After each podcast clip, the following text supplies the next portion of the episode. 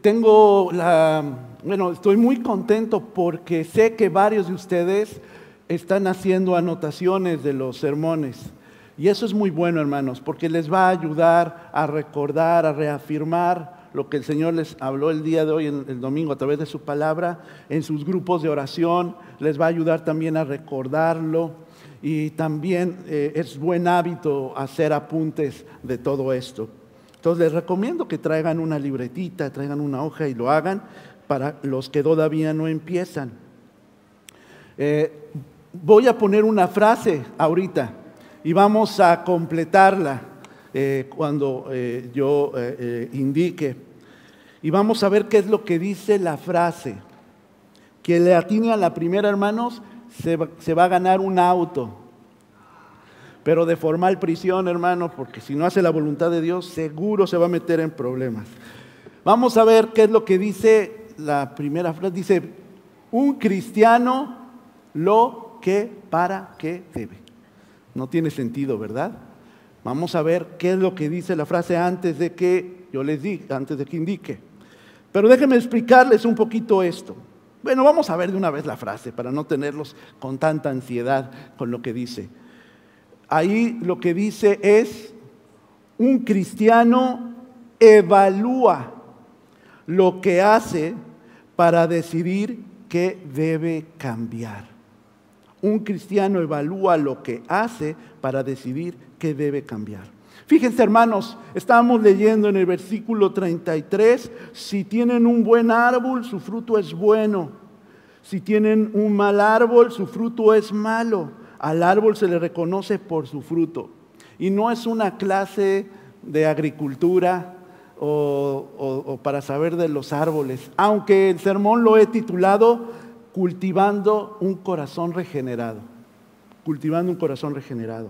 Porque Dios, Cristo está, refiriendo, está empezando a hablar usando una ilustración sobre árboles. Habíamos visto en domingos pasados que los fariseos y los saduceos, los maestros de la ley, los que conocían mucho sobre, se supone, la ley de Dios que le entregó a su pueblo, aunque Dios le entregó a Jesús esa autoridad que se traducía en hacer muchos milagros, señales que nadie había hecho hasta ese momento, ni que nadie podía hacer, aún así los fariseos y los saduceos no veían que era Jesús, no lo reconocían, o, o mejor dicho, no lo querían reconocer. Y Jesús ilustra la actitud de los fariseos y de los saduceos, pero también de las personas que al ver a Jesús no veían que era Jesús les dice que son como árboles. Y dice que si es un buen árbol se va a reconocer por su fruto, pero si es malo también.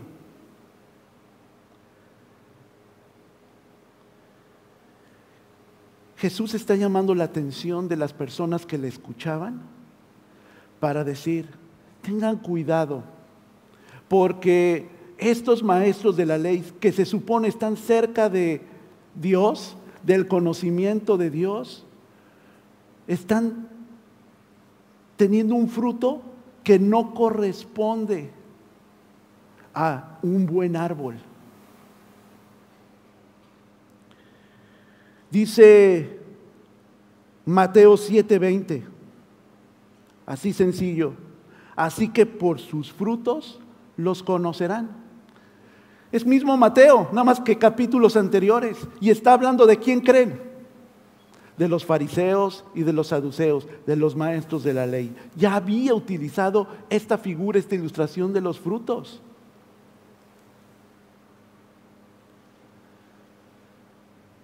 ¿Pero a qué se refiere con esto del fruto bueno y malo?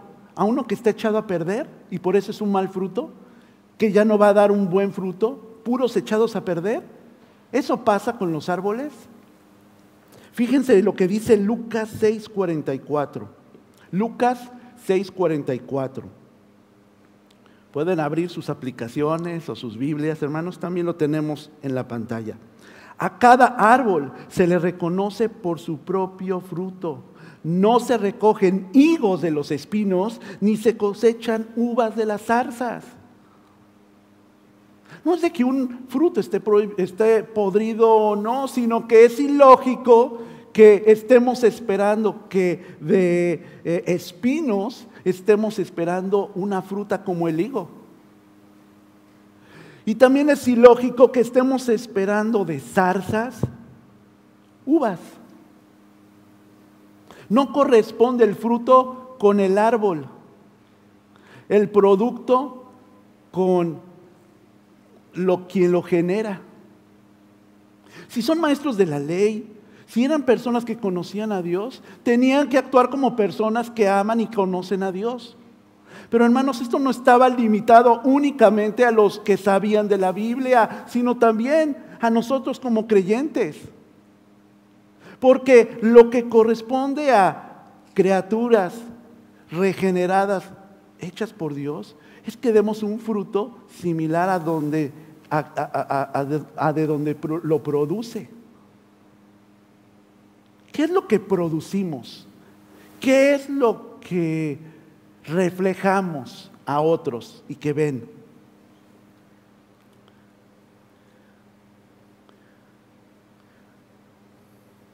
Otra versión dice, fíjense, decidan si el árbol es bueno y el fruto es bueno, o si el árbol es malo y el fruto es malo. El árbol se conoce por sus frutos. Fíjense hermanos que en esta versión nos está diciendo Jesús que es una decisión del árbol.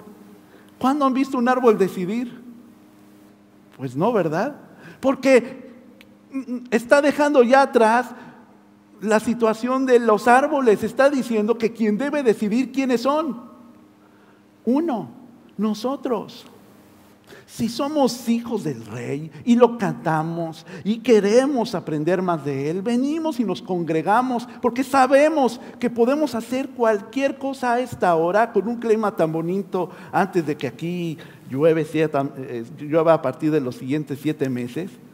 Podríamos hacer cualquier cosa menos estar aquí. Pero si venimos es porque hemos encontrado en el Maestro un motivo para poder vivir una vida diferente, ¿cierto? Entonces, Jesús está ayudándonos a recapacitar, poniendo de ejemplo a los fariseos, poniendo esta ilustración de los árboles, que nosotros tenemos que dar un fruto de acuerdo a lo que creemos, a lo que aprendemos, de acuerdo a nuestra convicción. Pero si usted, hermano, hermana, joven, Está intentando acercarse a Dios, pero abandona la idea. Se va a frustrar, se va a enojar con usted mismo, porque el fruto al final que está dando no corresponde a lo que usted tiene en su corazón o en su intención. Y Dios quiere transformar nuestra vida, mis hermanos.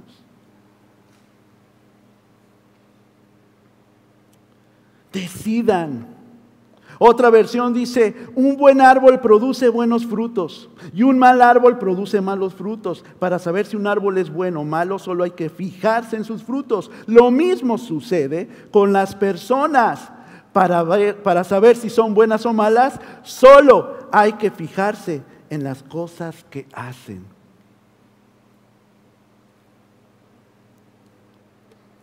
Si alguien tiene una botellita de agua, se los voy a agradecer. Hermanos, si de plano, de plano no vemos, nos cuesta trabajo interiorizar, pregúntale a alguien, ¿cómo es su fruto?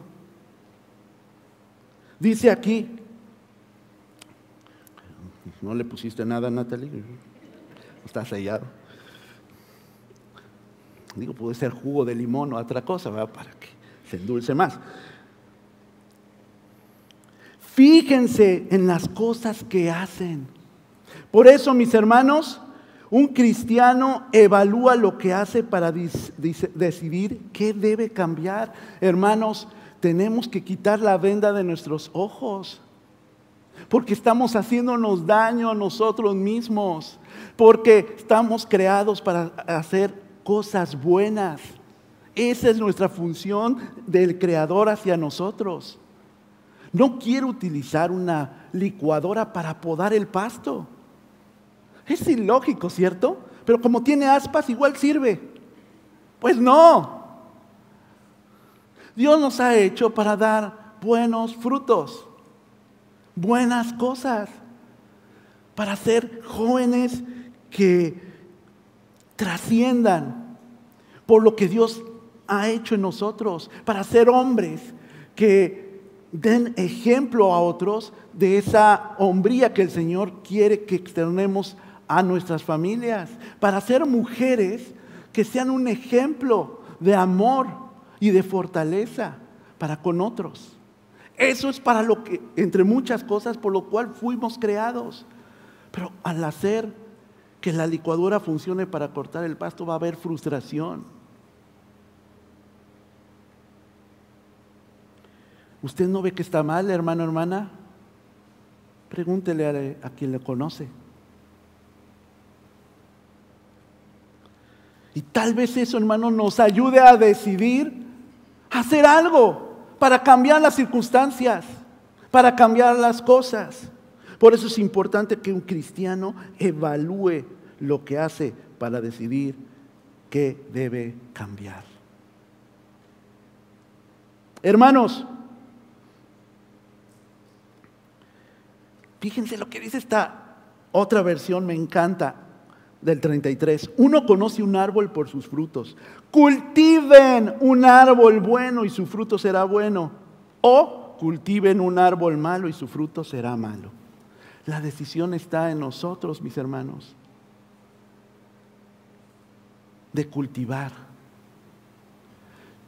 Yo no sé, ustedes a lo mejor, eh, la otra vez visité a un hermano el día de ayer y me estaba mostrando su jardín. Y me estaba diciendo, aquí había plantas, pastor, pero las acabamos de podar. Y se ve muy hermoso el jardín y me imagino con plantas debe ser increíble. Cultivar cuesta su trabajo y frustra cuando ya también ha pasado tanto tiempo y no llueve y, invierte mucho trabajo, mucha situación para poder ver un lugar hermoso, un lugar que uno disfrute, estar sentado en su jardín, ¿cierto? Hermanos, tenemos que decidir cultivar el amor a Dios, pero de verdad, de manera sincera y auténtica. En nosotros depende la iniciativa de buscar y crecer en Dios.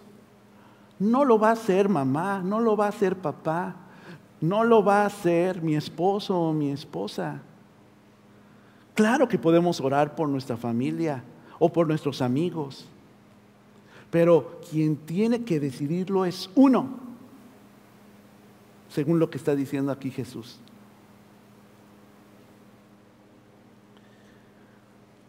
A cultivar. Cultivar no es fácil, porque se puede poner la semilla y puede dar o no puede dar. Depende de qué tanto la cuidemos, qué tanto le estemos regando. O a veces se nos pasa de regarla en, los dos sentidos, ¿verdad? Ya la regué, o sea, ya la inundé también. Hermanos, decidamos cultivar una relación buena y sincera con Dios. Dos, un cristiano lo que para procurar a los, ahorita va a aparecer en la pantalla, un cristiano lo que para procurar a los demás. que ir en la línea. Si quieren apuntar, los que apuntan, un cristiano evalúa, aquí también es evalúa lo que dice para procurar edificar a los demás. Un cristiano evalúa lo que dice para procurar edificar a los demás. Hmm. Vimos que un cristiano evalúa lo que hace para decidir qué debe cambiar. ahora nos está diciendo que debemos evaluar lo que está saliendo de nuestra boca para que edifiquemos a los demás. Qué duro cuando en esta versión dice eh, Jesús, crías de víboras. ¿Cómo van a hablar de lo bueno si son malos? La boca expresa lo que hay en el corazón. Estos amigos de los fariseos, de los saduceos, de los maestros de la ley, habían tomado una decisión. Él no es el Mesías. Y si se parece, vamos a exterminarlo porque está causándonos dudas y conflicto.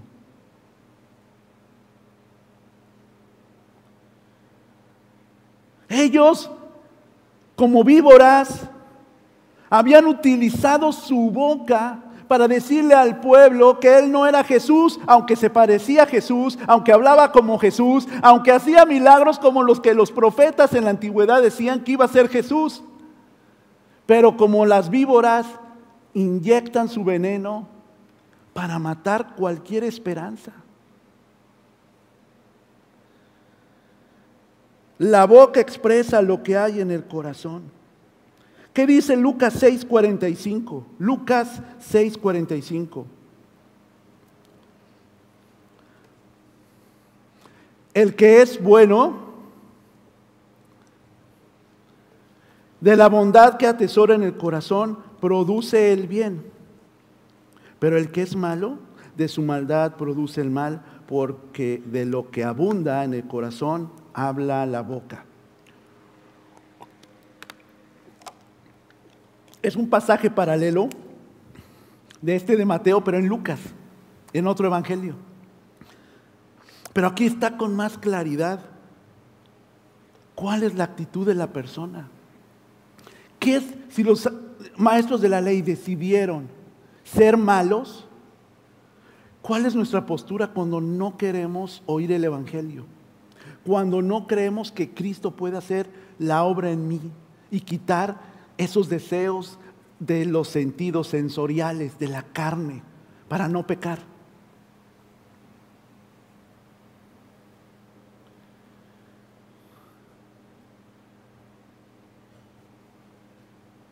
¿Somos buenos por naturaleza, hermanos? No. Fuimos creados con pecado, en pecado. Eso es lo que nos ha separado de Dios antes de conocerle y ahora que le conocemos es nuestra lucha como cristianos.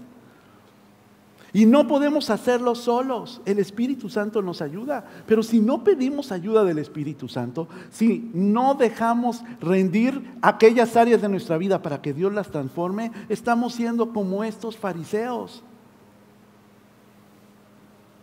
¿Sí lo ve?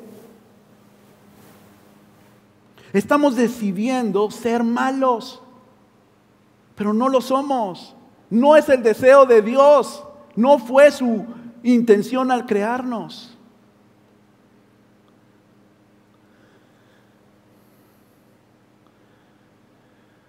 Él habla de un hombre bueno. Revela la bondad de su corazón. El corazón del malo está lleno de maldad y ésta se refleja en sus palabras, dice otra versión. Del buen tesoro del corazón. Yo he, oído tantas veces esta frase entre los círculos cristianos. Cuando hay alguien que no le cae bien a otro cristiano, o hay un cristiano que no le cae bien, o, o dice algo que no le agradó, ay, pues mira, de la abundancia del corazón habla su boca, ¿verdad? Y lo utilizamos bien cristianamente para rechazar al otro, para descalificarlo. Pero esa no era la intención de ese pasaje. El contexto es que nosotros lo estamos haciendo porque nosotros estamos, al decidir ser malos, está hablando nuestro corazón. Y el corazón para los judíos significaba mente, significaba cuerpo y significaba emociones. Ahí radicaba todo. Nosotros decimos como eh, latinos que cuando estamos enamorados que sentimos qué? Maripositas en dónde? En el estómago, ¿verdad?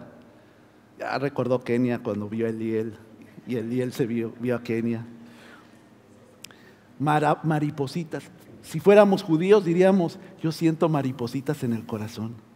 Porque ahí radicaba todo. Porque ahí vienen todas nuestras expresiones, toda nuestra mente y cómo utilizamos cada frase para alguna intención específica. Las palabras de los maestros fariseos y saduceos utilizaban la ley para apartar a la gente de Cristo. Y nosotros no hacemos lo mismo con nuestras actitudes.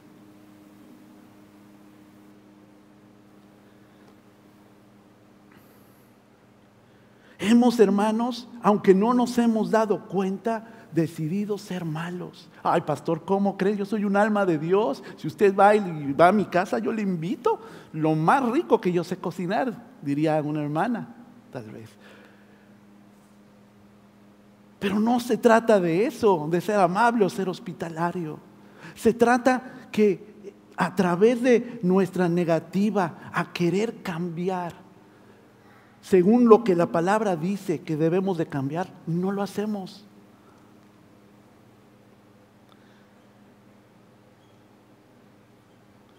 Buen tesoro del corazón. Hermanos, la verdadera fe es activa por el amor. ¿Qué es lo que dice Gálatas 5.6? Gálatas 5.6.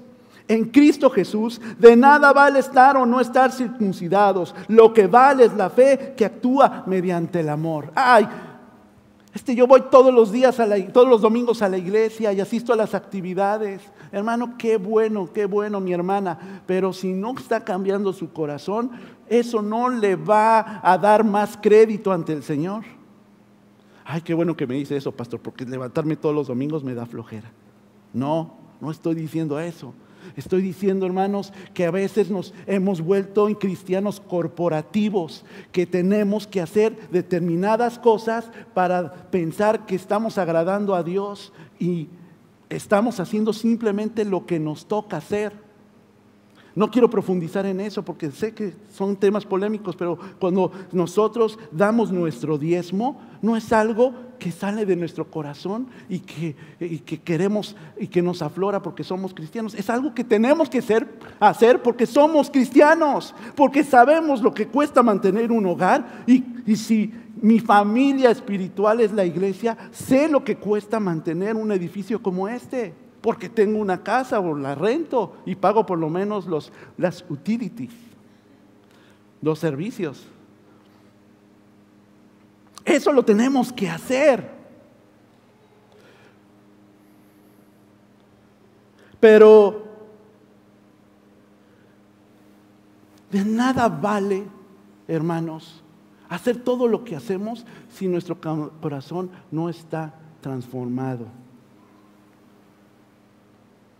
Y no puede menos que producir buenos frutos, un corazón regenerado, porque de lo contrario demuestra estar muerta en sí mismo. ¿Qué dice Santiago 2.17?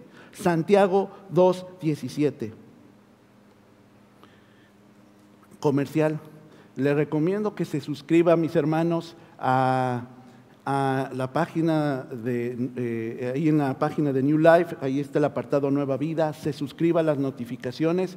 Puse por ahí una reflexión en mi carta semanal sobre Santiago, que está muy buena, yo se las recomiendo. Se cierra. Santiago 2.17. Así también la fe por sí sola, si no tiene obras, está muerta. Mis hermanos, nosotros tenemos que demostrar ser cristianos, no para que el otro lo vea, no para que mi esposo o mi esposa lo vea, no para que nadie más lo vea, sino porque es simplemente lo que tiene que hacer un cristiano. Yo puedo creer, pero si no hago nada para demostrar ese cambio en mi vida, ¿qué importa? Si yo os digo que tengo fe en el Señor, pero esa fe no me mueve a servir, entonces hermanos, ¿qué importa? Si yo tengo fe y lo digo y, puedo eh, eh, hasta cantarlo, pero hay necesidades y no ayuda al hermano que tiene necesidad, hermano, ¿de qué sirve que diga que cree? Porque la fe es práctica. se ve. No es solamente un conocimiento interno o que está en nuestra cabeza, se practica. Decía el pastor que me discipuló cuando era adolescente, hechos son amores y no buenas razones. Es decir, yo puedo decir muchas cosas, pero si digo que quiero ayudar a mi mamá, no solamente lo digo a mis amigos de la iglesia, o, vamos, este, me proyecté cuando era adolescente, obviamente, pero ahora actualmente, si digo que amo a mi esposa, pero no le ayudo a lavar los trastes, que espero no me lo pida, pero si hay esa necesidad, pues tengo que lavarlos. Si no, ¿por qué digo que la amo si no se lo demuestro? Es lo mismo con el Señor. No podemos tener una fe nada más de profesión, tenemos que profesarla haciendo, actuando.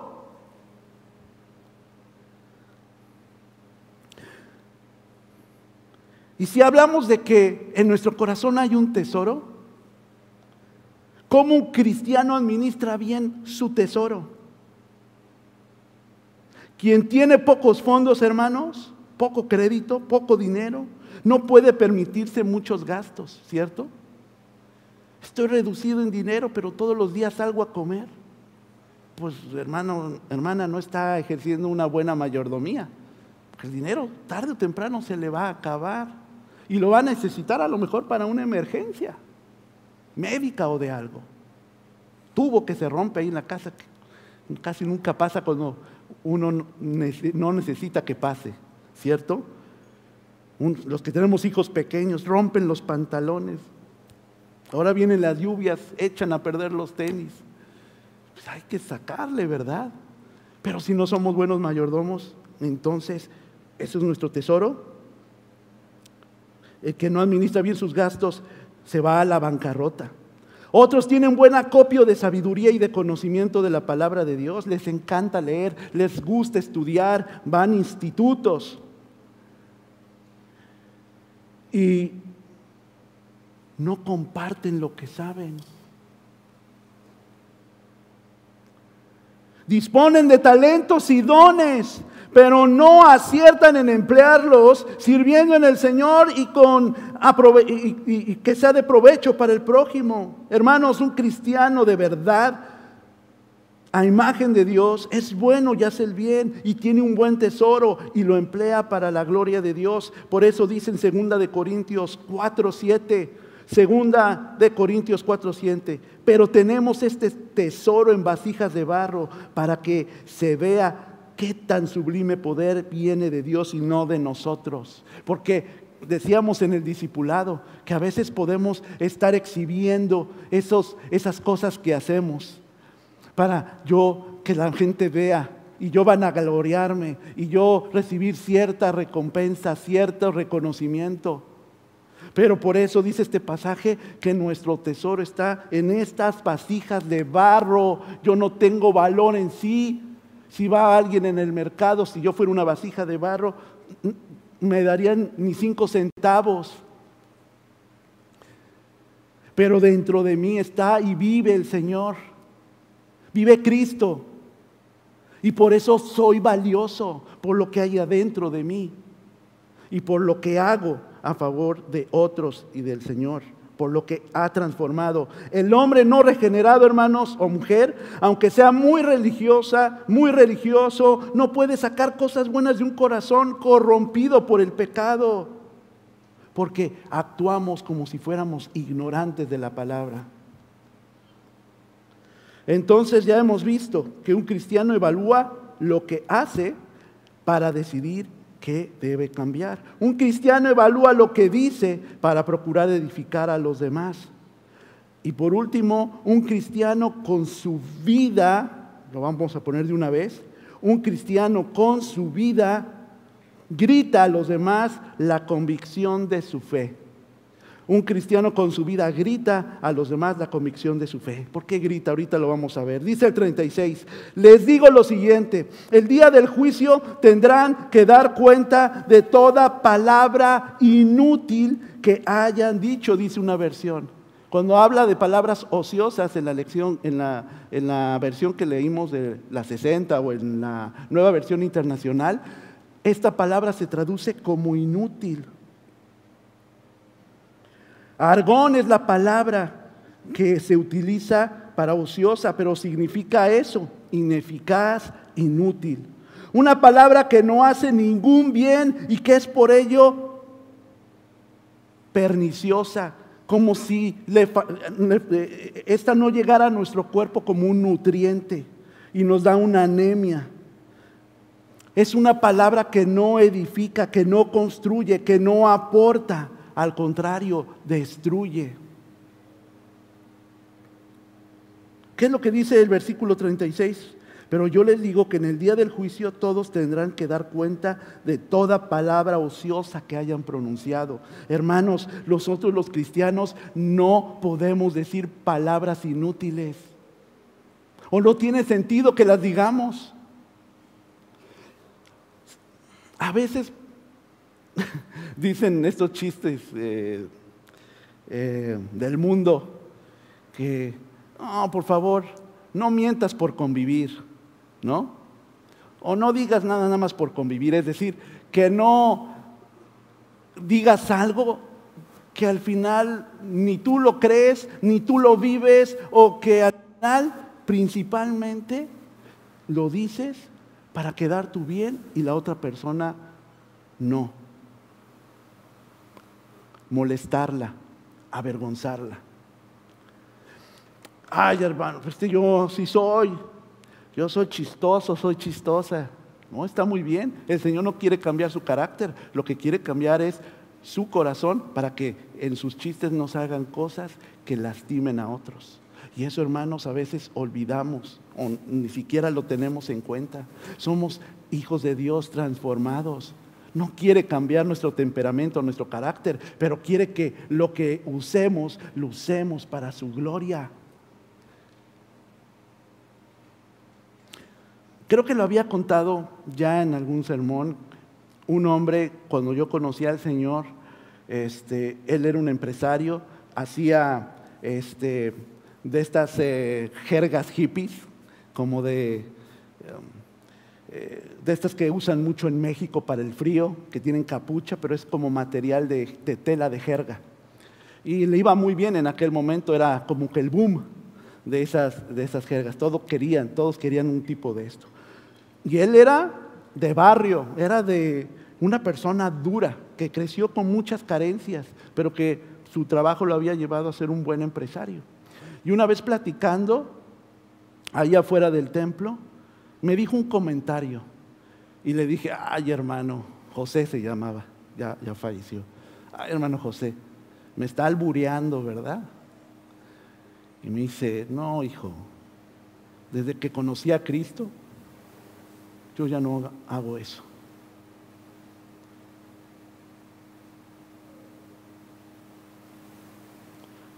Tenemos que, hermanos, ser sensibles, que conocer a Cristo es cambiar de dirección totalmente. Sí digo mis chistes, pero sin ofender y pensando que no voy a lastimar a nadie más. Sí digo comentarios, pero no es, perdón que te lo diga, con todo respeto, pero qué feos cabellos tienes. ¿Verdad? Una vez mi mamá Perdón, mamá, que este ejemplo. Ve ella los servicios. Eh,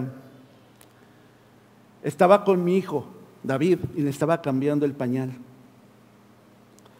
Y ella me miraba, pero con una cara así, yo la notaba como de enojo. Pero pues platicábamos y yo mientras le estaba limpiando, ya saben y el talquito y todo ahí a, David. Hasta que le pregunté, dije, mamá, ¿por qué me estás mirando así tan raro? ¿Pero raro cómo? Pues así raro. Dice, este hijo, perdóname, pero nunca pensé que serías capaz de hacer esto. Bueno, la jefa.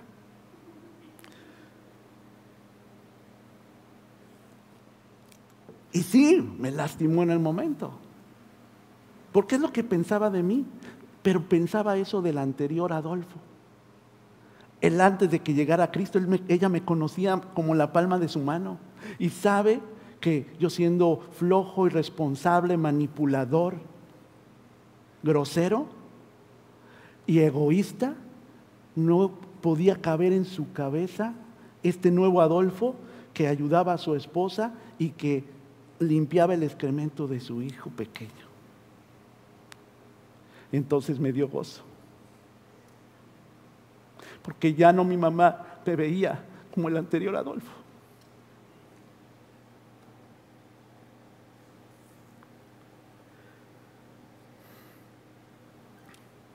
Esta palabra, hermanos, ociosa no edifica, nos destruye todo. No, no hay asuntos neutros, hermanos, no hay asuntos neutros en nuestra vida.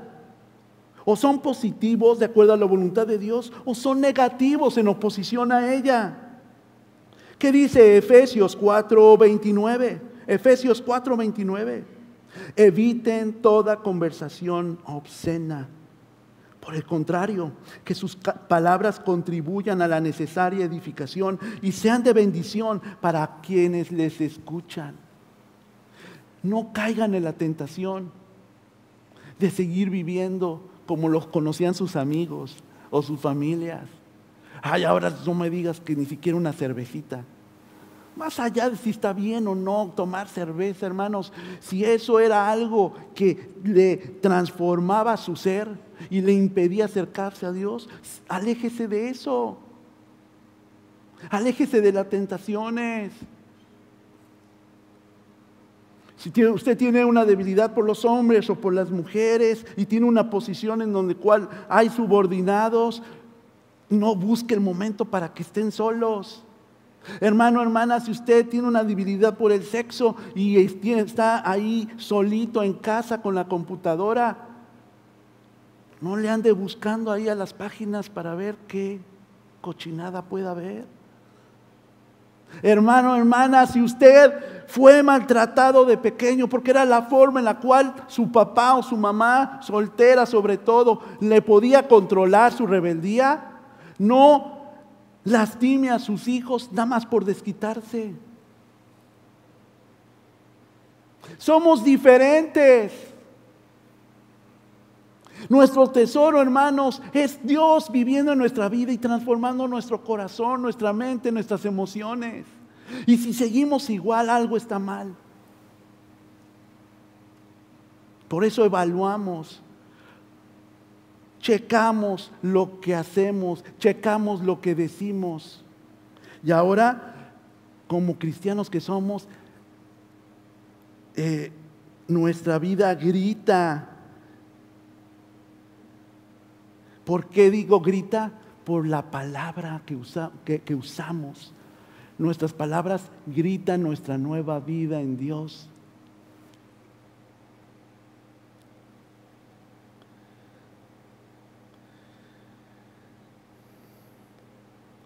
Las palabras muestran la naturaleza de lo que mana del corazón. Fíjense lo que dice Santiago 3, 11 y 12. Santiago 3, 11 y 12. ¿Puede acaso brotar de una misma fuente agua dulce y agua salada? Hermanos míos, ¿acaso puede dar aceitunas una higuera o higos una vid? Pues tampoco una fuente de agua salada puede dar agua dulce acabo de ver, es impresionante en un documental, en una zona donde se pueden distinguir el agua salada del agua dulce. Se ven de diferente color, no se mezclan. Si eso pasa en la naturaleza, ¿por qué si pasa en mi naturaleza? ¿Por qué si pasa con hijos de Dios? ¿Por qué lo permitimos? Dios no lo permite en la naturaleza, pero a nosotros se nos hace fácil.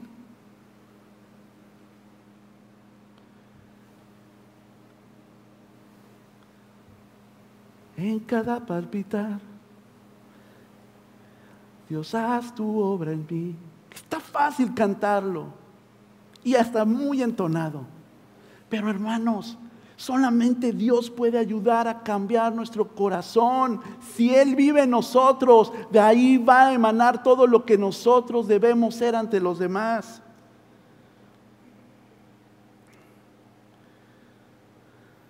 para dar a entender que una lengua que dice el mal del prójimo no puede de veras decir cosas buenas de Dios, hermanos. ¿Qué son esas palabras inútiles ociosas entonces? Las palabras corrompidas, dice un comentarista que leí, no son dichos groseros, no son solamente dichos groseros o groserías, sino son aquellas que se expresan con mala intención. A todos se nos puede salir una grosería. Y no está bien que las digamos. Pero cuando hablamos de malas palabras, nos referimos a que nuestras palabras las decimos para herir, para evidenciar, para lastimar. Y de eso es nuestro corazón. Y también quien recibe esa palabra, estábamos hablando de los dones espirituales en la mañana y estábamos hablando del don de exhortación. Y si usted recibe de alguien que tiene ese don, una palabra para confrontarle de que no está haciendo las cosas bien, no se sienta ofendido, hermano, porque su pecado es el que está ofendiendo a la iglesia, está ofendiendo al hermano y se está ofendiendo a usted mismo.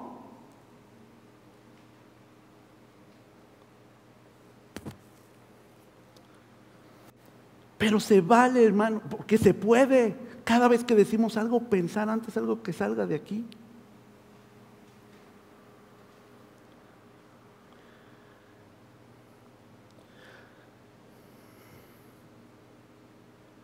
Dice Primera de Corintios 3, 16, 17. Primera de Corintios 3, 16, 17. No saben que ustedes son templo de Dios y que el Espíritu de Dios habita, habita en ustedes. Si alguno destruye el templo de Dios, él mismo será destruido por Dios, porque el templo de Dios es sagrado y ustedes son el templo de Dios. Hermanos, no quiere decir que Dios va a matarnos. Ya no necesita ayuda, nosotros lo hacemos solitos. A eso se refiere. El templo de Dios, mi vida espiritual, lo estamos quitando ladrillo por ladrillo cuando yo estoy obstinado en no cambiar. A eso se refiere. Si estaba creando su morada, Dios se muda a otro lugar donde sí se ha aceptado.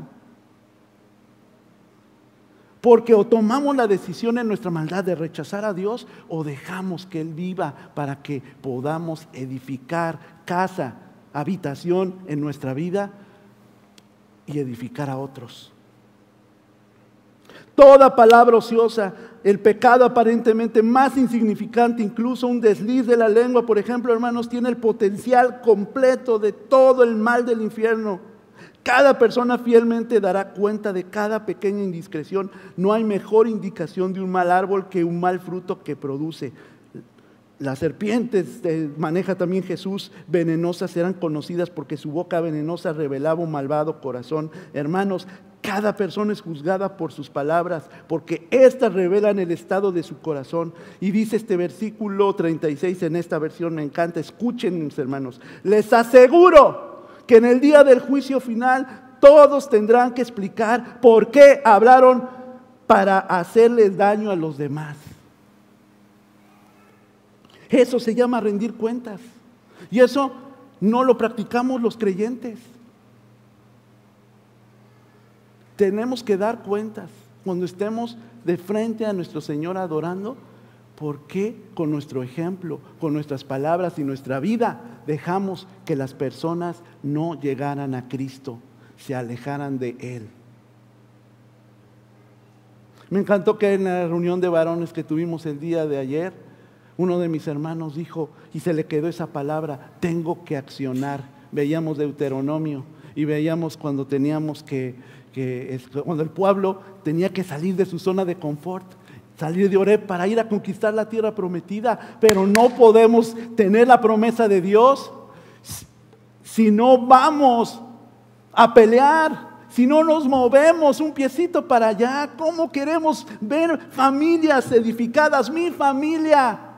¿Cómo queremos ver vidas transformadas, potencializadas por el Espíritu Santo si no hago, si no vengo, si no hago, si no leo la palabra de Dios, si no me reúno para orar?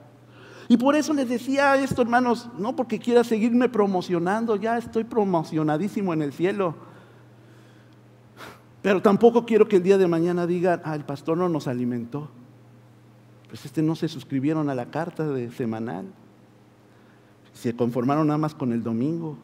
Nos vamos a conformar con lo que tenemos? Claro que no. Tenemos que buscar crecer en el Señor. Para finalizar, tres cositas, mis hermanos. Los fariseos y los saduceos, aún viviendo lo que Cristo hacía, habían decidido no reconocer a Cristo como el Hijo de Dios. Habían decidido no arrepentirse de su actitud al no creer en Él.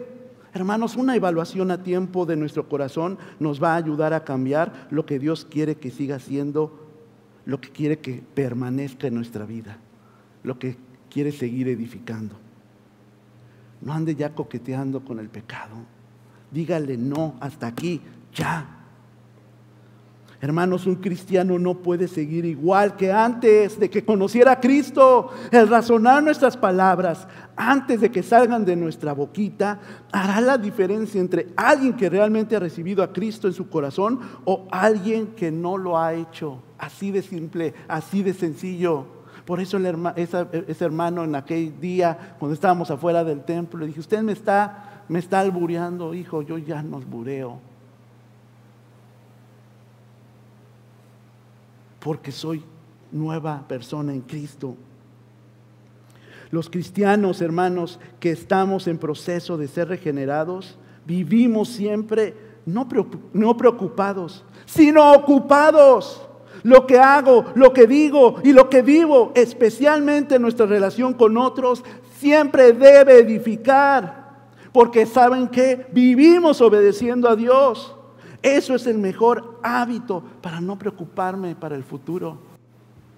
Porque aquí dice que en el 37, porque tus palabras se te absolverá por tus palabras o por tus palabras se te condenará. Es una realidad, hermanos, el infierno sí existe. O estamos con Dios o no estamos con Él. Pero no tenemos que acercarnos a Él por miedo, sino porque somos creados para hacer buenas cosas. Porque nosotros somos el recipiente de ese tesoro que Dios tiene. Y tantas cosas que ya les dije que no quiero resumir ahorita en este último punto. Pero que debemos hacer, hermanos. Ya debemos actuar, ya despertemos. La zona de ya venir y el tiempo de venir, solamente sentarnos y, recibir y recibir, ya debe de acabar. Porque entonces no estamos experimentando, estamos siendo igual que estos maestros de la ley. Que disuadimos al Espíritu y disuadimos lo que Dios quiere para nuestra vida, para nuestra familia y nuestra iglesia.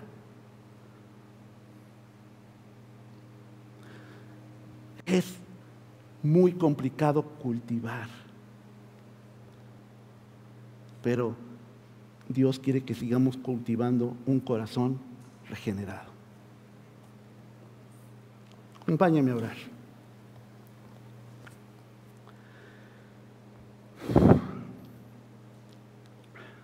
Dios,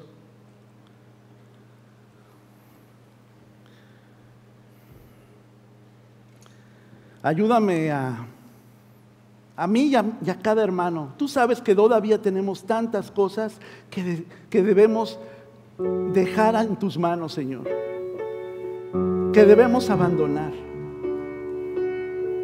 Pero Dios, nosotros tenemos que primero tener ese paso, iniciativa, poner el ejemplo. Porque si no estamos, Señor, rechazando que tú eres el Mesías y que tú tienes el poder para sanarme y restaurarme. Porque si no, estamos negando que tú resucitaste, Señor. Así como tú prometiste que íbamos a resucitar del viejo hombre que quedó sepultado para que naciera el nuevo. Dios, ayúdanos en nuestra fe